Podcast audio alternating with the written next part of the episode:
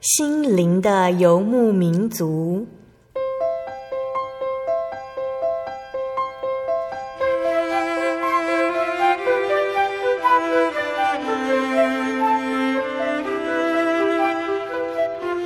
在这个谁都不管谁的后现代社会里，每个人的心灵都是游牧民族。成长的过程就是寻找的过程。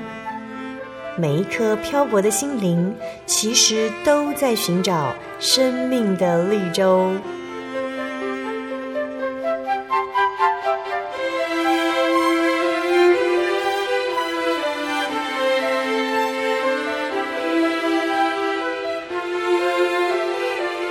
本节目由真耶稣教会台湾总会制作，欢迎收听。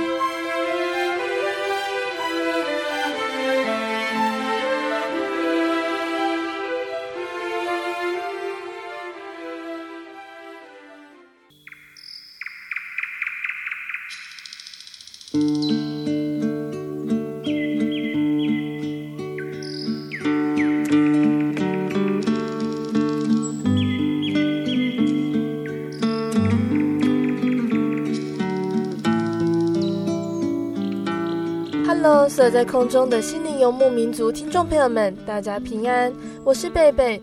不知道大家这个星期睡得安稳吗？天气有渐渐转凉的感觉。贝贝的家人常常会在天气变化的时候说他会有一点睡不太好的情况。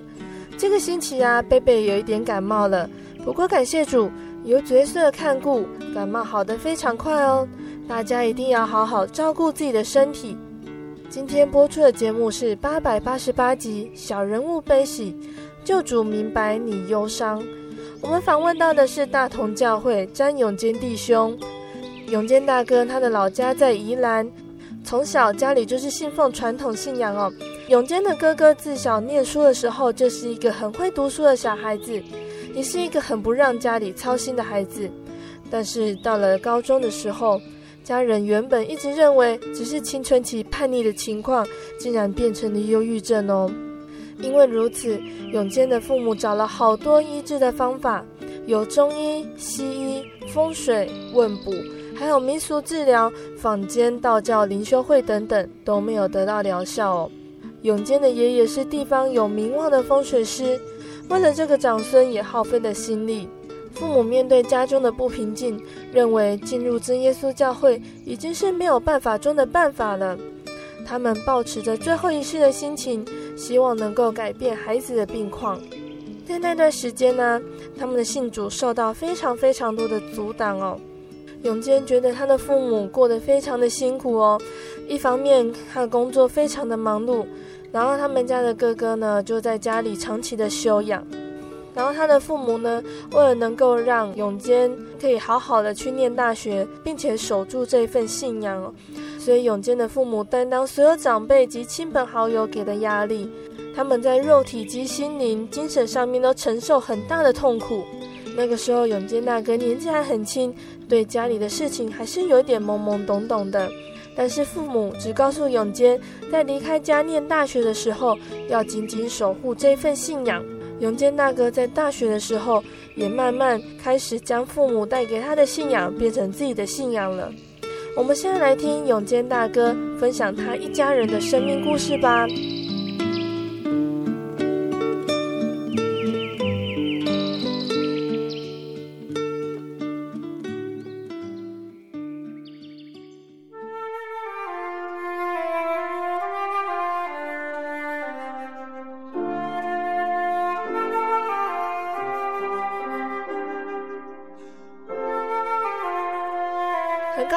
贝来到台北的大同教会，要来录贝贝节目中第一位见证的人哦。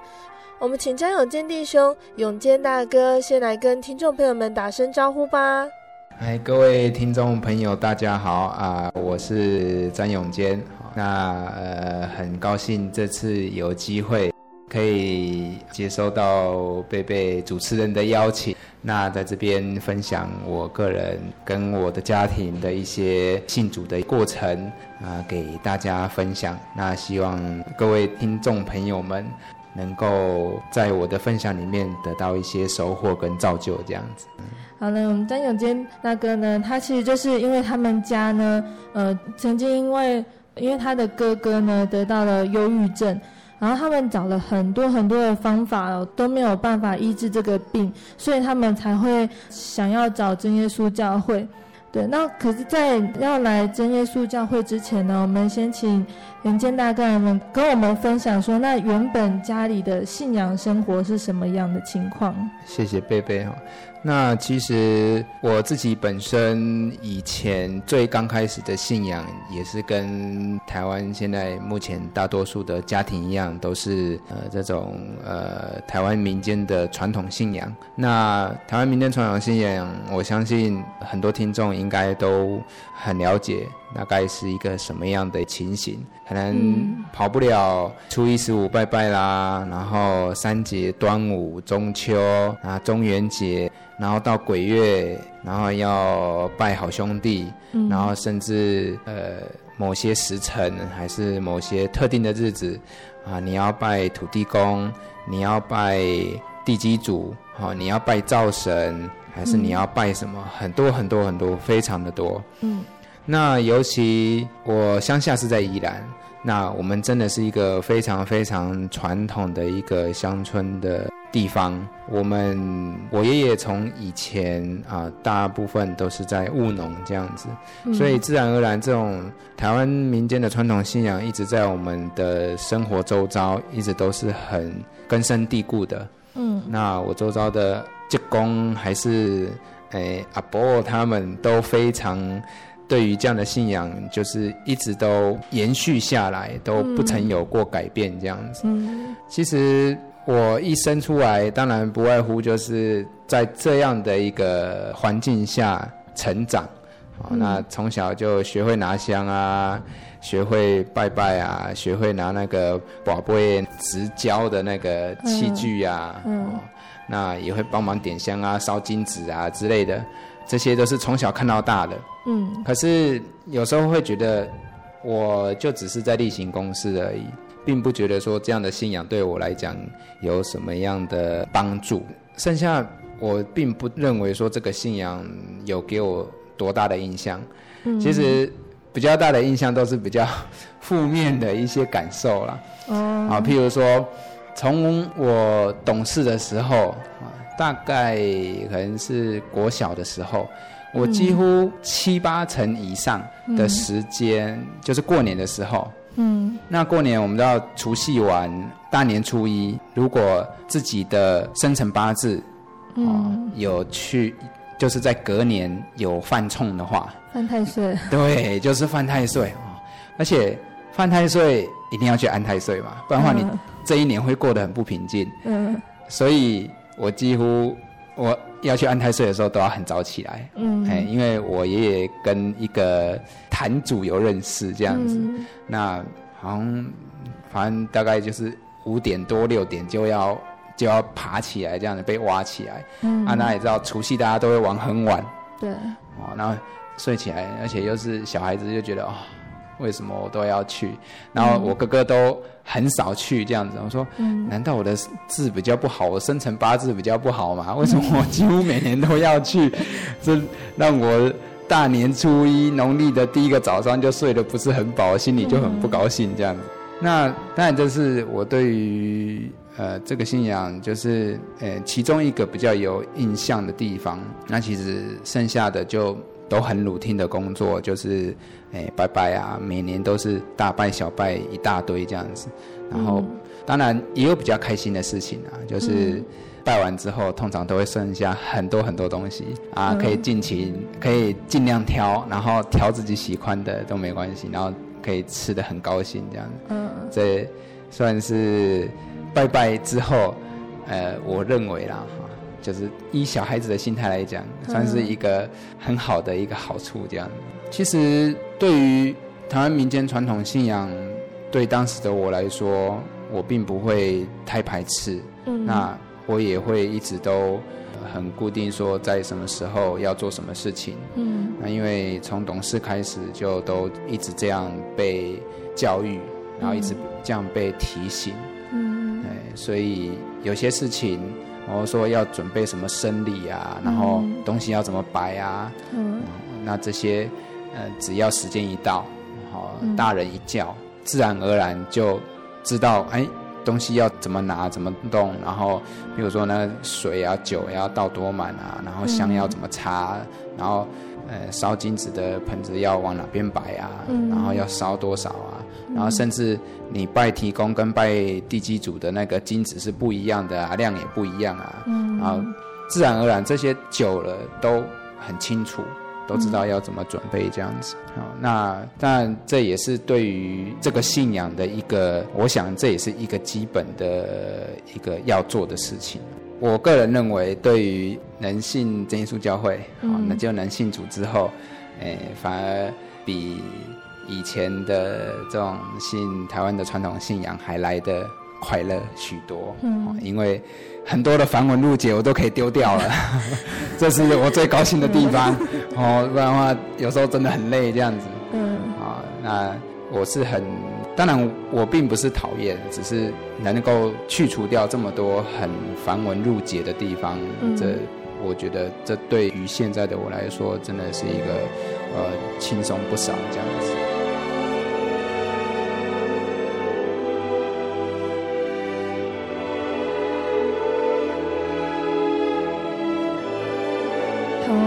永坚大哥呢，他是在。一个非常传统的民间信仰里面长大的小孩吼，然后在这一段过程呢，那刚刚听永坚大哥讲了吼，就是传统信仰里面要祭拜啊，要做很多事情，这都是一个非常大的学问哦。但是当为什么后来呢会来真耶稣教会呢？为什么会来教会？那其实当然这也是因为我爸爸妈妈的关系，因为我哥哥在。我高中的时候，应该是高一，高一的时候就确定被诊断出来说他有忧郁症。那这个忧郁症呢，其实对我们家里来讲，就是我们家庭成员，就是我爸爸妈妈还有我。那因为在台北的话，就是只有我们四个人，哎，爸爸妈妈、哥哥跟我，我们四个人这样子。嗯。那其实我哥哥。他从小一直到大，他都是一个成绩很优秀，嗯、那也很乖巧的一个小孩，这样子。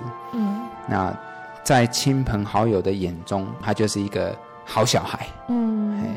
那因为他会念书，他也有礼貌，嗯、然后他又长得高，然后又长得帅，跟我是完全不一样的。好。那所以看来就是感觉在这样的别人的眼中啊，就不光是我好了，就我其实我们家人对对他来讲，其实期许都很高的。嗯。那当然，他各方面的表现，在对于我们家里人来说，他也真的是一个呃很棒的小孩这样子。嗯。那。因为我哥哥他，我刚刚有讲他很会念书，嗯，哦，那他从小学就进资优班，嗯，还读资优班这样子，嗯，那从小功课就名列前茅，嗯，都是前五名这样子的，嗯，哦，那上了国中，我们以前他就是念那个石牌国中这样子，嗯，那我们每个年级每次段考都会有前一百名这样子，那他。几乎应该说，每次从他国一一直到国三毕业完之后，嗯，他每次都会上榜。那甚至有一次，他还是就是全校全校当次的段考的第一名，就是男生跟女生加起来的第一名。嗯，哎，这个太强了。哎，他他很会念书，他头脑真的很好。嗯，那所以。他在那个时期啊，有被称称为那个四天王，因为他们隔壁两班是升学班，嗯，嘿，那他自己跟另外其他三个同学，嗯，那就是刚好在那一次的段考里面是男生的部分，嗯，男生的部分刚好包办一二三四名，然后也他们都在同一班，嗯、那那那次他考第二名这样子，就是总排名。男生的总排名来讲，他考第二名。嗯，他从那一次之后就，他们四个人就打响名号这样子。因为他成绩很好，那所以他的同学都会主动接近他。那他人长得高又帅又会打球，嗯，所以他在学校也是一个风云人物这样子。嗯，那当然他也不负众望，他考上了建国中学。嗯，那其实大家都很高兴哦。那我们乡下的街坊邻居。也很恭喜我们家这样子，然后也很高兴，嗯、就我们亲戚朋友都还蛮高兴的，这样就觉得哎、欸，真的很厉害啊，考上建中啊！我相信在这个时候考上建中，大家都觉得哎、欸，这个小孩真的高他车很厉害这样子。嗯、可是相比之下呢，当然我就是不会读书的那一个啦，哦哦，我就比较不会读书了。我跟我哥哥在成绩上是反差非常大的。啊，我哥哥长得高又帅，然后又在那个时候又有女生喜欢他哈，嗯、哦，所以那我就是很普通啦，就是矮个子一个这样子，嗯、所以再怎么样都让人家联想不到。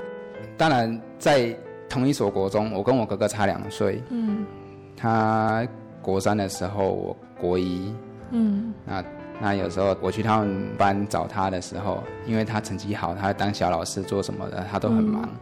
啊，有时候找不到他啊，可是他们班同学对我很好，嗯，都会偷偷的把他奖学金塞给我，说：“哎，冰弟，冰弟，你赶快拿他的奖学金去花。”所以当时我也不觉得说啊，我有一个成绩这么好的哥哥，对我来讲，我压力会很大，会觉得、嗯、或是有自卑感，嗯，倒是不觉得。那我在想，我自己本身就是比较乐观、比较开朗的这种个性，其实。感觉上哥哥还蛮照顾我的啊，因为他成绩好，对对对，所以还感觉好像还蛮照顾我这样，嗯、让我有奖学金可以用。为什么我哥会得忧郁症呢？那其实因为我哥他的成绩好嘛，那他要考上建中，嗯，那建中一定是一个头脑都很好的人所集合的一个、嗯、一所学校，嗯。其实我哥哥他的个性，他是算比较内向的。他在上了建中之后，当然我爸爸就答应他，就是如果你考上前三志愿，嗯，那我就买一台电脑给你这样子。嗯，那他考上建中，当然我爸爸二话不说，就是买一台电脑犒赏他这样子。嗯，他上了建中之后，刚开始成绩都还不错。嗯，好，那也有班上的前半段。嗯，那后来就因为他一直在玩电脑，嗯，那有时候会玩到半夜，嗯，那因为他以前给人家的印象就是，反正他很会念书，嗯，所以我们家里的人也不太管他，嗯，就都很放心，嗯，所以他想玩就去玩，都没有人管他，嗯，那是一直到发现他的成绩好像越来越退步了，而且退步的幅度好像有点大。可是我们家里人去关心他的时候，他反而比较会不高兴，嗯，就觉得念书是我的事情，我会念好，哎啊，你们不用担心。其实有点像比较爱面子的那种。对对对，很爱面子，自尊心真的很高，真的，他自尊心真的很高，然后又内向，嗯，所以在之后，他这个当然状况就越来越严重，因为他玩电脑的时间越来越长，嗯，然后。功课因为有成绩单嘛，嗯，然后学校老师也会跟家长联系，嗯，所以他玩电脑的时间越来越长，然后玩到半夜，然后不睡觉，嗯，然后甚至玩到没精神上课，嗯，然后还跑起来起来说他很累，今天不想去上课，还帮他请假这样子，嗯，变成到这样的状况，嗯，那后来。刚刚也有提到说，他就是一个很爱面子嘛，有自尊心的。嗯、对。那所以，呃，后来会被诊断出有忧郁症，是我们第一次踏进教会之后。嗯。哎，那时候还是慕道者。嗯。那那时候我记得是大同教会的，呃，秋季的灵恩布道会结束完一个礼拜。嗯。结束完的第一个礼拜，嗯、那。大同教会的福音组来我们家关怀，嗯，那当天的晚上有中级班的聚会，嗯，那福音组的人员就邀请我们家也邀请我跟我哥哥去去上宗教教育这样子。嗯、那我们也说好，嗯，好，那我们就去。那之后，诶，其实到了教会，当然我们参加宗教教育，有一点被吓到，就是大家在祷告的时候，嗯，因为那时候没有被告知是是灵言祷告这样子，好、嗯。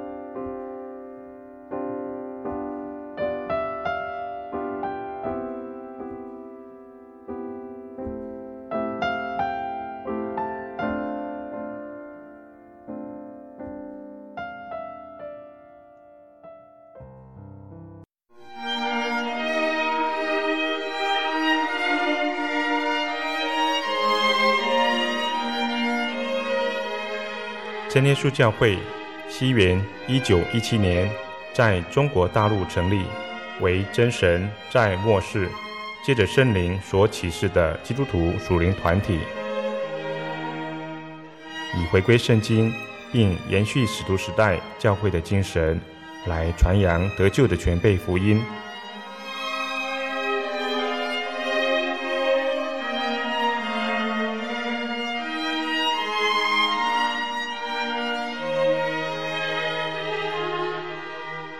初期的传道工人，在圣灵的带领下，以真理和神迹奇事的彰显，来证实所传的福音，以能亲近耶稣，得着救恩。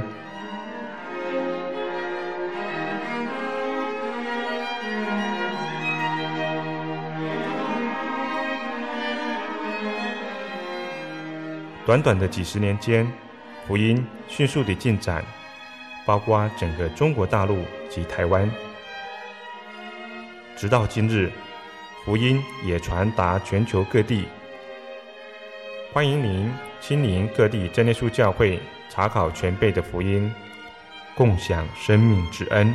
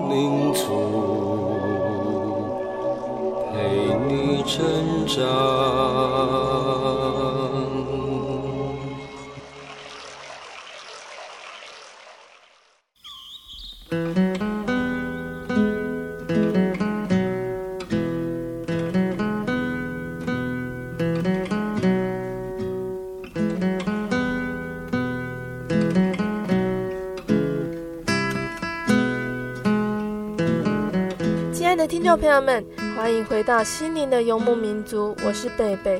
今天播出的节目是八百八十八集《小人物悲喜，救主明白你忧伤》。我们在上一段见证当中，听到永坚大哥分享家里的信主经过。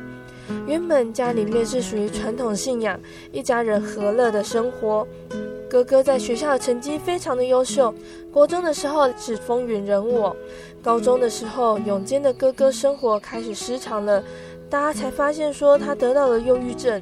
然而，家人的生活是一体的，家人里面只要有人得到了忧郁症，如何陪伴和照顾也考验着家中每一个人。下一段的节目，我们继续一同聆听神是如何改变，并且带领永坚一家人的见证吧。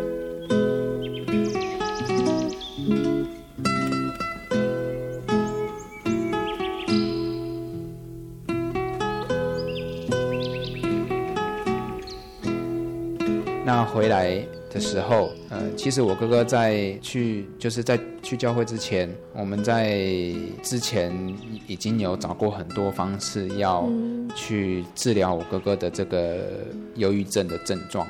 嗯，那我们从一般的呃民间信仰，台湾的民间信仰，然后还有去参加什么灵修会，嗯，然后甚至呃还有去求符水啊什么的，嗯、很多，反正能想得到的，不管是中药、中医、西医，还是偏方，还是人家讲的任何有效的方法，嗯，我爸爸妈妈都试过了，嗯，然后我爷爷奶奶也也都尝试过了，嗯，那更何况我哥哥是我们家里的长子，嗯，那我爷爷本身他是风水师，嗯。那我爷爷在呃，就是他们那一辈里面，他也是老大。嗯，那他是老大的情况下，他当然有一个这么优秀的长孙，他也是很疼他。对，我爷爷既然是风水师，当然我们家的很多东就是风水啊什么的，我爷爷也是下了很多苦心这样子，可是也是没有用。嗯，然后我们甚至还有我们另外再请其他的风水师来看，也是没有用。嗯，我哥的就是。这个状况还是一直都维持着。那他忧郁症的症状就是他，你不知道他现在在想什么。嗯，因为高中应该高二下学年之后，嗯，他就是几乎都在家里了，嗯，他都没有去学校这样子。嗯，那他的情绪变得很难去拿捏，也很难捉摸。嗯，其他人，我爸爸妈妈跟我根本都不知道他。此时此刻的心情是怎么样？嗯，比如说，呃，我们要叫他吃饭好了，会有三种情况。那第一个情况就是他乖乖的出来吃饭，然后第二个情况，他就会出来，就是出来用吼的说：“你们在吵什么？你们在叫什么？你们在做什么？你们看到我在忙吗？”然后就回房间，然后门就很用力关上。那第三种情况就是他什么话都不讲，就很用力的把房门关上。可是，一般叫大家吃饭就是，哎，谁谁谁，你出来吃饭，就这样子而已。我们也没有不会特别用什么其他的言语，除非真的是叫很多次了。那我哥哥情况变成这样子，当然对于我们家来讲，真的是一个不定时炸弹，因为不知道他的心情怎么样。他心情一不好，他就会吼人、骂人。甚至摔东西，所以我们家就是好长一段时间，大概一年，至少有一年的时间都在这样的情况之下过生活，这样子，嗯，所以大家都很累，这样。这个情况已经维持一年，然后才去诊断说他有忧郁症，还是？其实去年就是我要结婚前哈，嗯、我去年在整理家里的时候，嗯、我在想，应该我爸爸妈妈在我哥哥诶、欸，在这个症状的时候，他们就有四处去寻求方式，去了解说啊，自己的孩子为什么会这样子。那从去年在整理家里的时候，因为家里要装潢嘛，那我就整理出很多东西，嗯、那也发现到我爸爸的一些。应该所以可以说是医疗笔记，嗯，就是有关忧郁症的。我看了很多，我爸爸就会剪一些报章杂志啦，然后或是一些医疗月刊，嗯，就是有关忧郁症方面的，嗯，的这些篇幅，他全部都把它剪下来，有一两本这样子，然后弄得很整齐。嗯，我爸爸本身他是在算是在外商公司工作啊，他工作其实也真的很忙碌这样。我自己也蛮意外的，在整理房子的时候看到我爸爸做的这些记录，嗯、所以我相信，应该在我知道我哥哥被断定为有忧郁症的这种倾向的时候，确定这个症状的时候，嗯，我爸爸妈妈其实已经知道有症状了，嗯，已经确定了这样子，那也找了很多的医师，包括当然就是我还有看到很多的名片啊，嗯，或者说很多反正就是一些医疗记录这样子，一些。寻访的一些记录，这样就是我爸爸妈妈真的做了很多很多的功课，嗯、跟尝试了很多方式，这样子。嗯，可是就就一直都没有办法让我哥恢复原状。嗯、哦，他的症状反而越来越越严重，这样。那其实对于当时的我来说，我也觉得是一个困扰，因为我也不知道我该怎么跟我哥哥讲话。我就记得以前我小时候，我跟他两个人，我们也是蛮开心的啊。可是。我真的有发觉说，上国中之后，他真的跟我比较生疏，那也比较不爱跟我讲话。那因为他功课好，有时候我妈妈都会说：“詹斌啊，你就这一题数学题还是英文啊，你弟弟不会啊，你教他好不好？”那他教我的时候，我常常一次不会，两次不会，三次不会，他就不教了，因为他觉得我根本就教不懂这样子。那或许也是我理解程度比较差了哈，他觉得他教这样。都教完了，那我怎么一直都不能理解这样子？所以我就发现我跟我哥哥的疏离感就变得很大，在家里几乎都没什么话讲这样子。嗯，当然后来知道我哥哥有这样的一个有忧郁症的时候，其实我也是在这样的一个家里不安定的状态之下过生活。那对我来讲也是一件蛮痛苦的事情，因为一回到家。变成我不是要看爸爸妈妈的脸色，是变成我们全家要看我哥哥的脸色这样子。哎，对当时的我们来讲，都心里感到很痛苦这样子，也不知道该怎么办。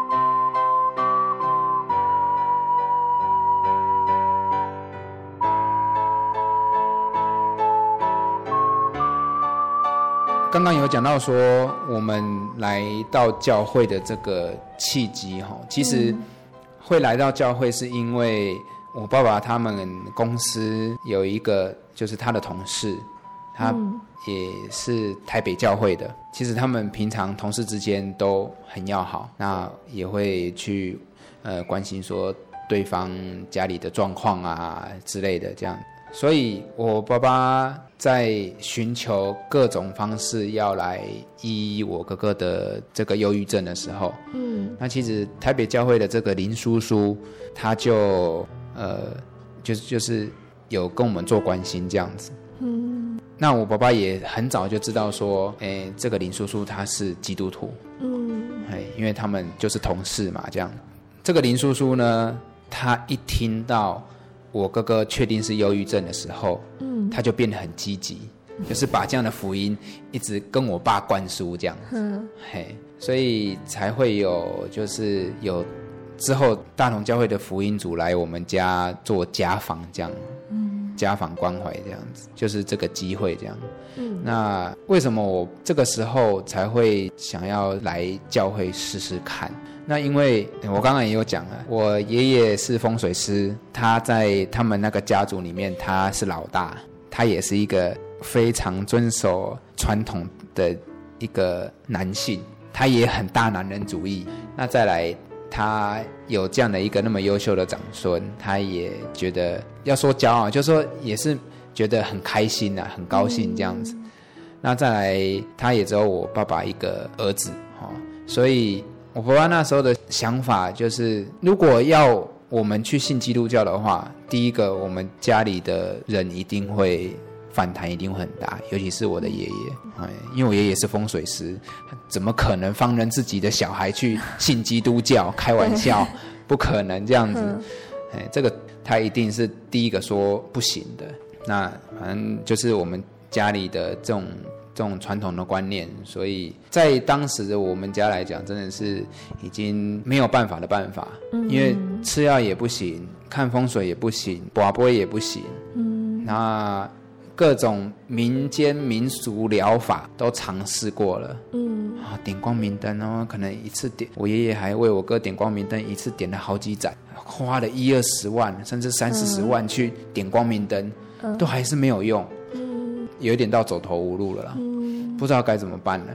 嗯，那就来就是嗯，当然我这些就是就是后来我跟我妈妈在聊天的时候，她这样跟我分享，她说我真的是觉得已经到走投无路了。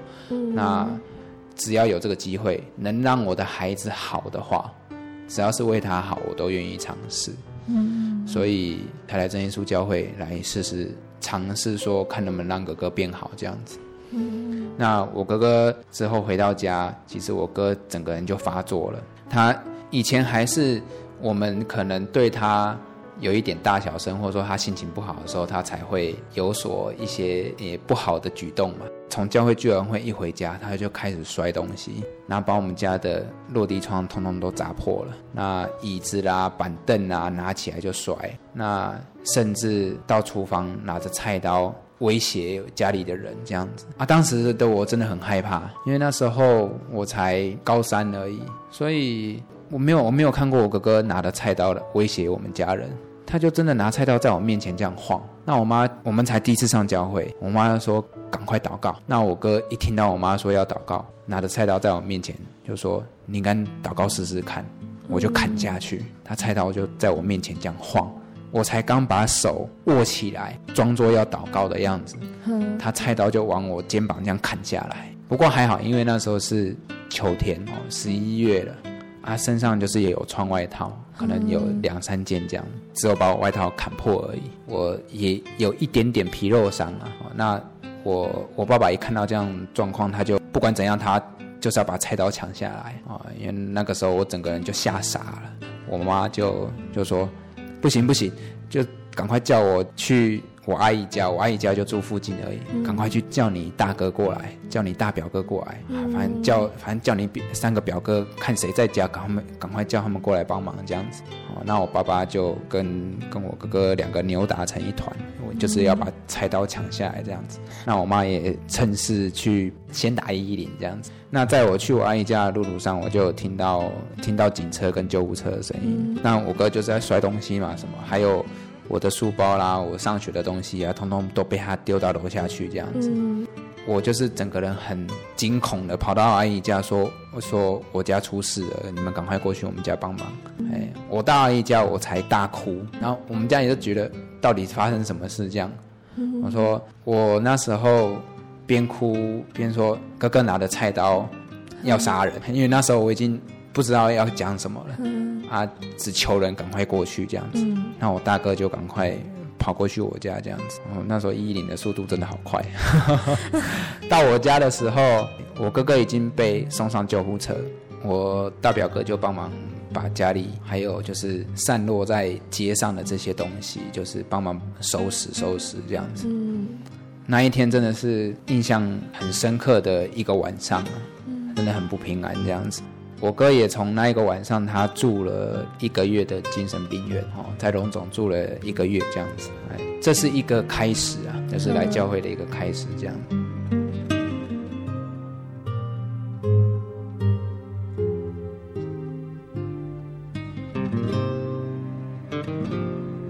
在我哥哥住精神病院的这一段期间，我有去看过他两次。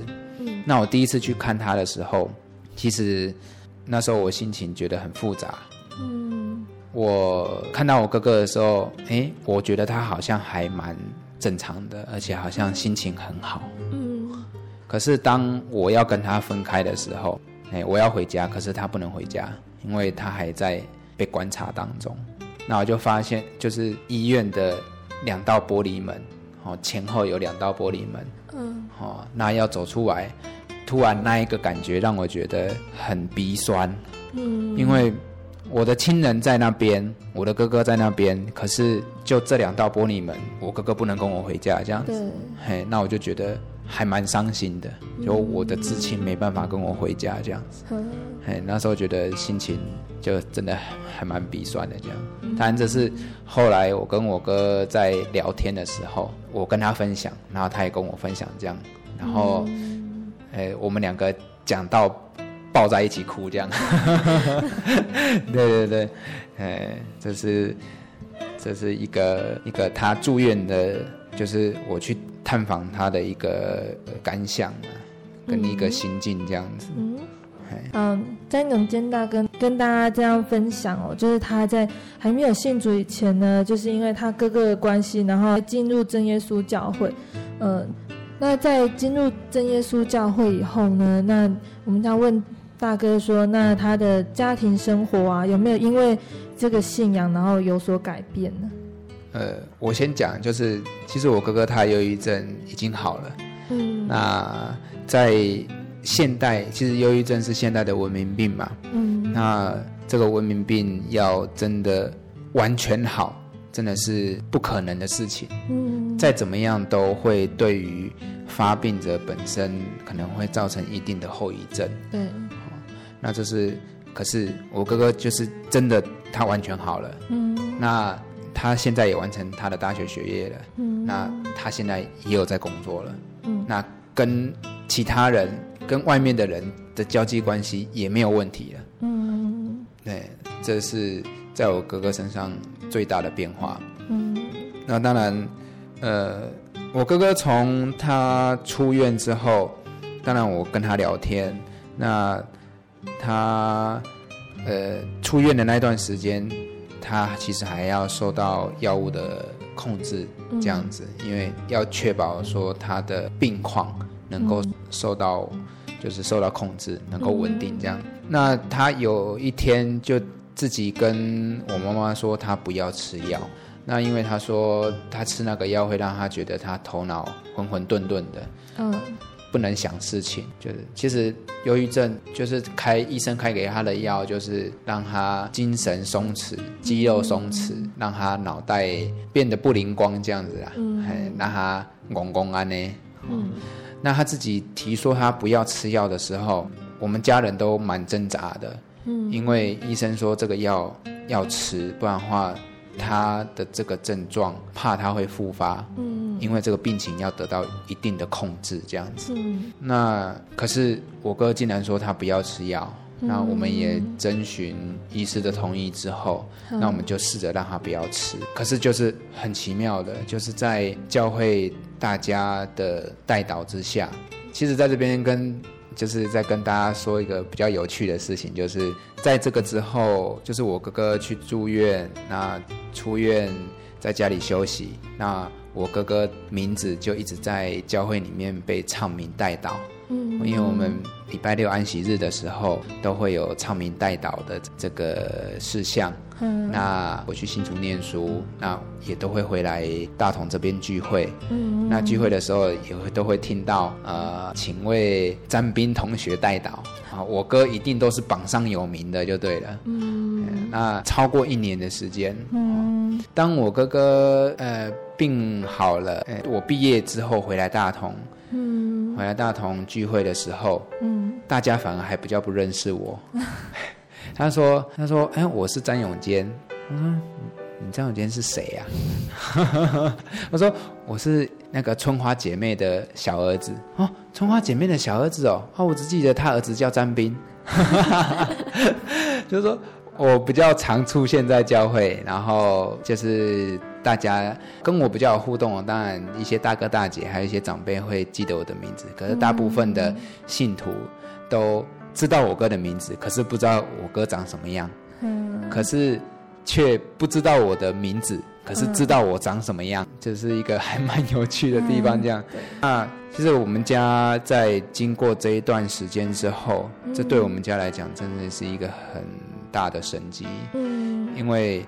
我爸妈一听到我哥哥得的是忧郁症的时候，他们也是很伤心。嗯，他们会觉得，他们一个从小栽培的小孩，就感觉好像就安那气了了啊，嗯，就好像没有任何的希望这样子。嗯，一个这么优秀、这么听话、这么乖的小孩，然后却得到这样的病，真的是让人家不管是谁，一定都会，一定都是很伤心的。嗯，哎，那可是我哥哥自己就就。这样病好了，嗯，那我自己也感受得出来，因为他可以跟外界很正常，就是正常的交流，嗯，那呃，跟不认识的人也可以比较，就是可以跟他聊天，嗯，虽然还是可能在沟通的过程当中，可能还是需要一些不同的方式，嗯，好，那可是至少他的整个生活可以。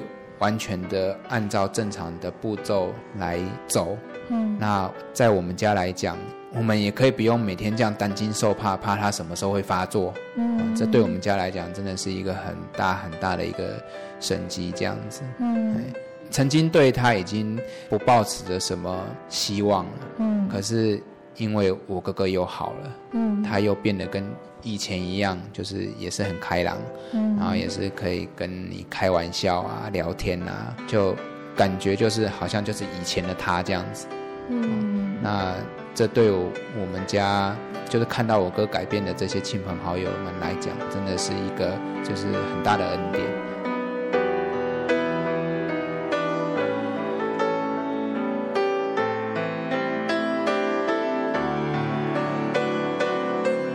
其实我自己本身啊，哈，就是有了这个信仰之后，除了我哥哥，我哥哥的缘故之外，嗯，那我当然我受洗完没多久，我就就是上大学去新竹念书。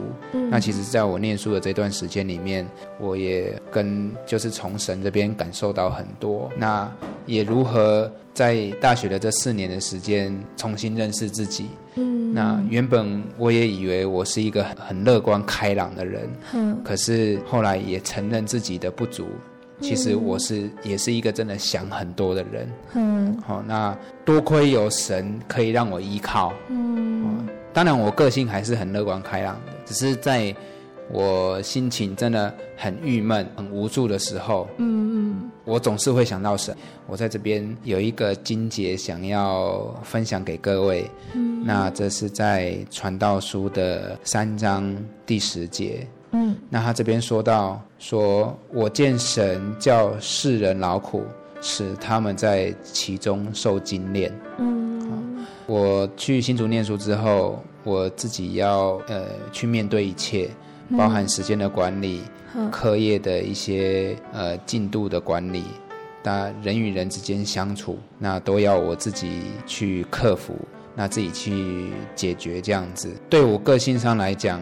其实有很多不顺利的地方，嗯，那对我自己来讲，就真的是一个很大的困难，嗯，所以，呃，其实也有一首赞美诗，我也想分享给大家，就是我们教会的赞美诗第一百四十首，那这一首的歌名叫做《救主明白你的忧伤》。很奇妙的，就是我在骑车的时候，哈，就是在大学这段时间里面骑车的时候，这一首变成我在骑车的一个口头的诗歌，这样子，就是救主明白你的忧伤，这样子啊。那有时候自己还会哼一哼，哼到流眼泪这样子。那我在想说，可能是我真的在日常生活里面碰到蛮大的挫折，这样子。那这也是我跟神祷告祈求的一个方式，这样子。嗯。那当然有机会，这个诗歌在我们教会有地方可以下载。嗯。那这首诗歌的歌词也很美。嗯。那希望也有心的听众朋友们，真耶稣教会这一位救主耶稣基督，真是又真又活的神。当然。这一位又真又活的神是由我口中说出来的，是因为我真的有所体验，包含我的家人。嗯、那这一位神也是真的需要体验，你才能去切实的明白他真的存在的。那他不再是用人家口耳相传，或是用人家跟你叙就是叙述的方式讲给你听有这一位神，嗯，而是你可以从圣经上。从你的生活周遭去感受到，真的有这个神的存在。其实我感受到，这位真神就真的好像是一位天使一样，他随时随地在我的身边，在我最需要的时候，给我关怀跟呵护。呃，所以，呃，我很爱他。好，好，谢谢。我们现在要来聆听永健大哥要跟听众朋友们分享的赞美诗，赞美诗一百四十首，救主明白你忧伤。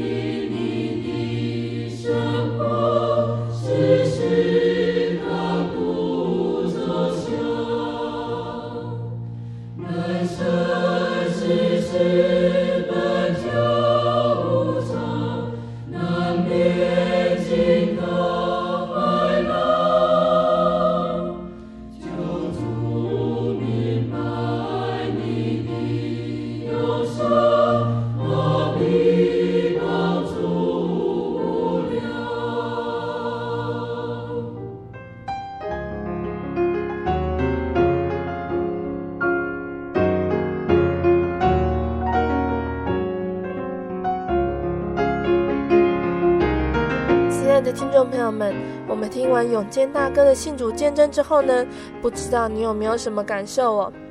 如果你也是处在悲痛之中，对于明天的生活感觉到无助、悲伤，甚至找不到生命的方向，请你尝试相信这一位又真又活的神。纵使没有人懂你的压力，也没有人懂你的悲伤，但是耶稣他都知道的。就像永坚大哥跟大家分享赞美诗的诗歌歌词里面有写到：“人生世事本就无常，难免惊涛骇浪。救主明白你的忧伤，他必帮助无量。”我们诚挚的邀请你来接受神福音的恩典，体会圣灵的能力。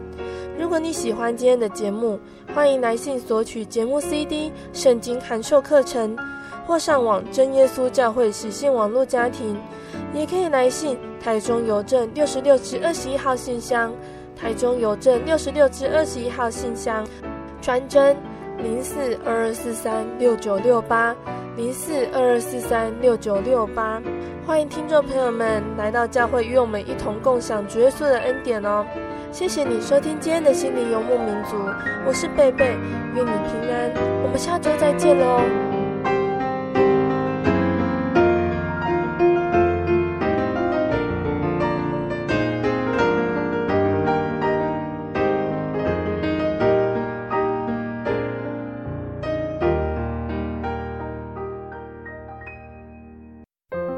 对圣经的道理好有兴趣哦，可是又不知道怎么入门哎。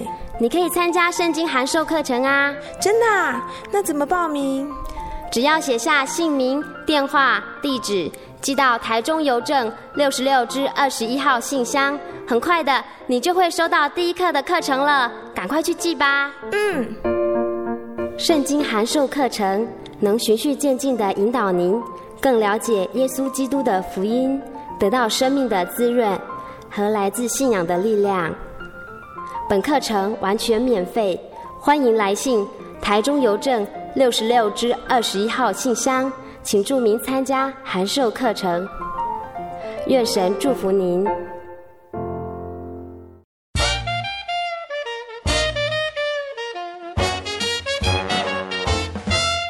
咦，阿喜，好久不见，你要去哪里？我今天要去教会。哎，今天是星期六，又不是星期天。我们真耶稣教会都是在星期六守安息生日的哦。哦，真的啊？那你们都去教会做什么？很多啊，我们会唱诗赞美神，还有听圣经的道理，还有很多很多。哇，听起来让我也好想去哦。在哪里？在哪里？我可以跟你去吗？可以啊，你可以星期六安息日的时候跟我一起去教会。我们在各地都有真耶稣教会哦，你可以上网搜寻喜信网络家庭，网址是 j o y 点 o r g 点 t w。哦，我知道了，我现在就去 j o y 点 o r g 点 t w。欢迎您到各地真耶稣教会，与我们一起参加安息日聚会，愿您平安。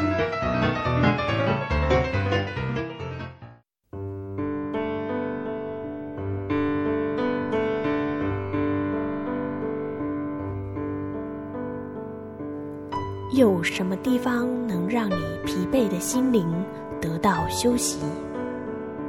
有什么声音能抚慰你面对生活的不安与焦虑？谁能紧牵你的手，一生永不离开？谁能为你擦去眼泪？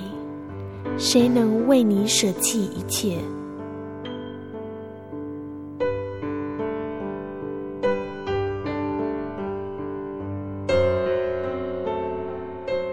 耶稣基督正等着您，等候您回到他的身旁，再次与他相认。欢迎您至各地真耶稣教会，让我们的疲惫与不安，在他怀中得到安歇。